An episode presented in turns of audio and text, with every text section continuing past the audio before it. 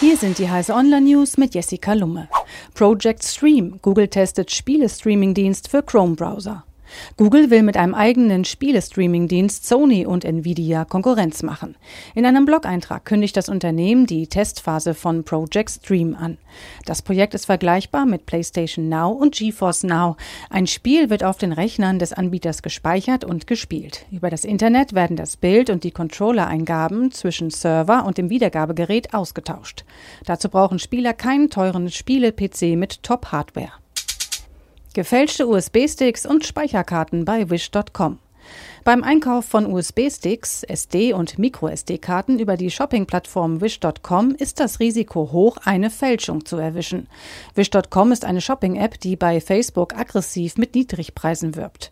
Doch alle sechs vom Computermagazin CT über Wish.com eingekauften Flash-Speichermedien waren defekt oder entpuppten sich als Fälschungen. Positive Bilanz der Erfassung von Verkehrsdelikten mit dem Smartphone.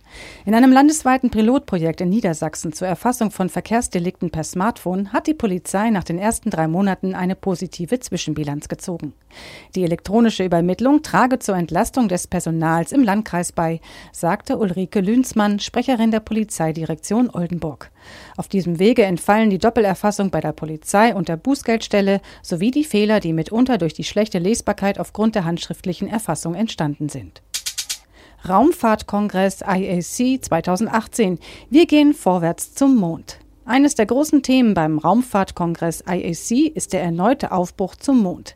Wir gehen dorthin, um zu bleiben, sagt ESA-Direktor Jan Wörner.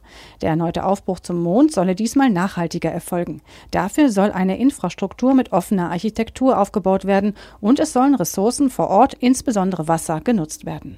Darüber hinaus soll das alles in größtmöglicher internationaler Zusammenarbeit geschehen. Diese und alle weiteren aktuellen Nachrichten finden Sie auf heise.de.